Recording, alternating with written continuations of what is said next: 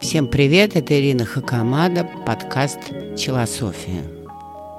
Сейчас прям совсем челосовская тема, прям чили-чили-чили-чили. Челософия. Современное поколение, особенно молодые люди, стали очень сильно увлекаться подсознательным. Ну, может быть, потому что сознательный социум достал до ручки. Может быть, потому что удаленка, самоизоляция и чтение негативной ленты приводят к тому, что приходится больше времени проводить самим собой. И больше появляется желание уйти или уехать в какие-то ретриты и убежать туда, в свой прекрасный, огромный мир мечтаний, отголосков предков и подсознательных образов. Там очень удобно, там весело путешествовать, там ничего не похоже на то, что на Земле. Именно поэтому молодежь увлекается и всякими травами, айвасками и прочим, и прочим, и прочим, несмотря на все запреты, потому что это способ уйти от этой реальной действительности. А, многие считают, что это бред, это отлетевшие, и ничего хорошего там нет – противоположность им рациональные люди придерживаются здорового образа жизни, работают, работают логикой, опытом, используют а, тому, чему научил их социум, и пытаются все время добиться успеха. И становятся такими очень скучноватыми ребятами. И у них тоже исчезает энергия. А те, которые отлетевшие, у них энергия держится тоже недолго, потому что вот полетали, полетали, а потом столкнулись с реальной жизнью. Боже мой, какая гадость. Хочется скорее снова убежать в какой-нибудь очередной ретрит и поверить, что после него все получится. Одна знакомая прошла ретрит, в, удерживая молчание, очень тяжелый, Э, в Индии семь дней просидела в темноте и в молчании, и вышла оттуда счастливая. Но жизнь, оно вернулось на свои круги, и все, что э, было, то и продолжалось, а исполнение никаких желаний не произошло. К чему я это говорю? К тому, что а, наука отрицает серьезный анализ э, подсознания, снов и так далее. Пока она этим не занимается, этим больше занимаются, э, ну, может быть, психоаналитики, те, кто использует гипноз. И то они там вылавливают что-то реальное из социума. Наука занимается а, объективными вещами, сознательными. И за что я люблю Карла Юнга? За то, что он все-таки претендовал на то, что расшифровка наших снов, расшифровка сигналов, которые появляются в подсознании, очень важна. Но для этого нужно обладать огромной логикой, э, нужно уметь рефлексировать, нужно включать сознание и сознательно наблюдать за тем, какая информация получила в подс... получилась в подсознании. Фрейд об этом писал, а Карл Юнг был учеником Фрейда. И, кстати, споря с ним, вот в этой области он с ним согласился, что а, для того, чтобы человеку удерживать некий баланс между большой э, матрицей информации, которая заложена в подсознании, и при этом использовать текущий опыт, ему нужно ассимилировать, ему нужно допускать часть подсознания в свое сознание. Когда он подпускает часть подсознания в свое сознание, возникает интуиция.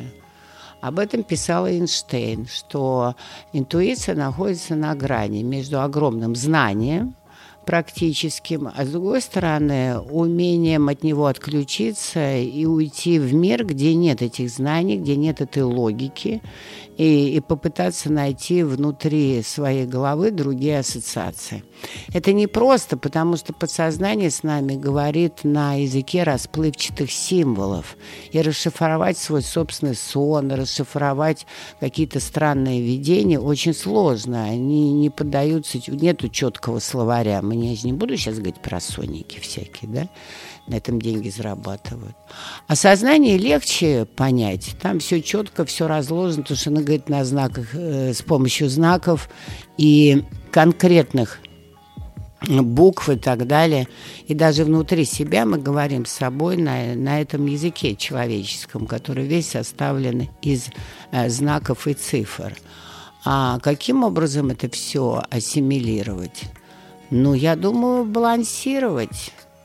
А, если вы устали от этого потока конкретных знаков и букв, нужно освободить голову и пять минут посмотреть на небо и дать себе абсолютную паузу и, наконец, стать пустым.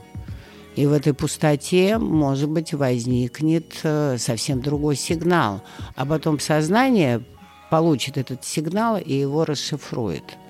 То есть фактически ассимиляция, то есть соединение где-то на границе сознания и подсознания – не оставаясь в подсознании, не отлетая навсегда да, а, а, на, на этой земле, а, а все-таки возвращаясь, а сознание вас будет заземлять, да, не бояться заземляться, не бояться улетать.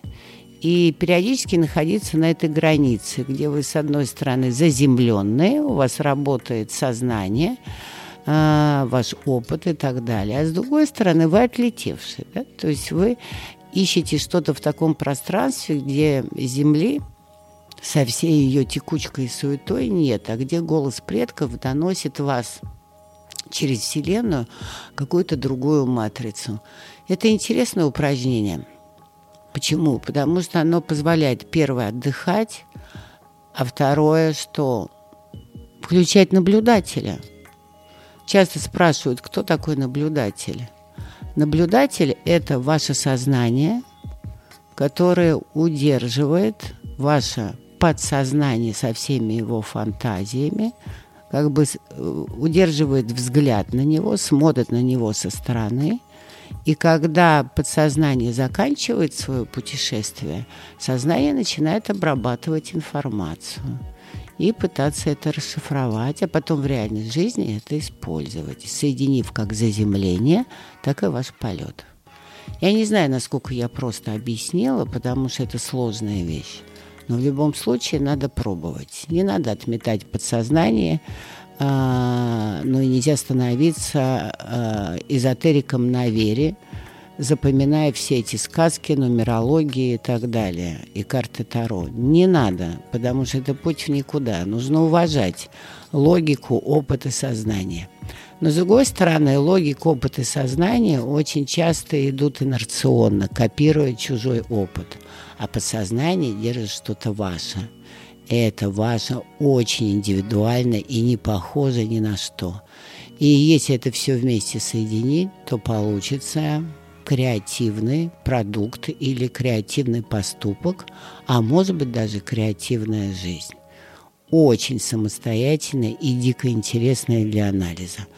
Так что я с Карлом Юнгом включать наблюдателя это непросто.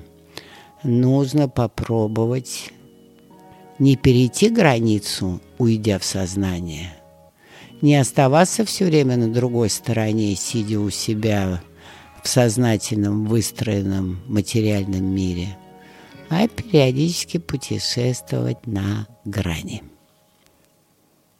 Ну, пока.